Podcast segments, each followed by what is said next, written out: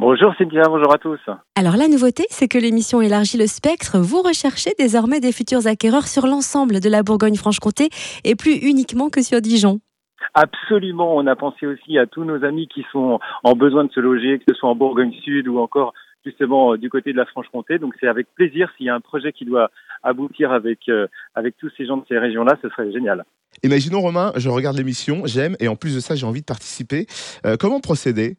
Alors c'est très simple. La première chose, c'est déjà d'être euh, sérieusement motivé pour acheter sa future maison, ce futur appartement, d'avoir validé son financement avec un professionnel, donc un courtier ou un banquier, et puis ensuite tout simplement d'envoyer sa candidature à la production de l'émission, qui en fonction justement du profil proposé va faire ses choix et va proposer de participer à l'aventure.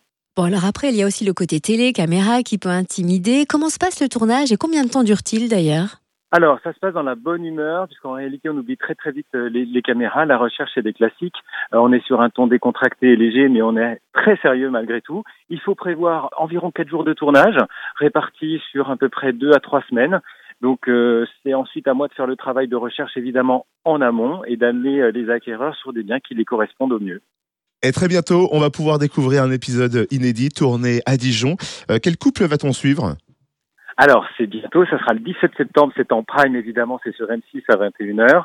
On aura la chance de voir Aurélie et Johan, un jeune couple dijonnais qui cherche à acquérir justement son futur et premier logement en commun. Donc vous allez voir, ça se passe dans le centre-ville, mais pas que. Et puis ils sont super sympas, on est évidemment dans la bonne humeur avec une recherche euh, très très sympathique.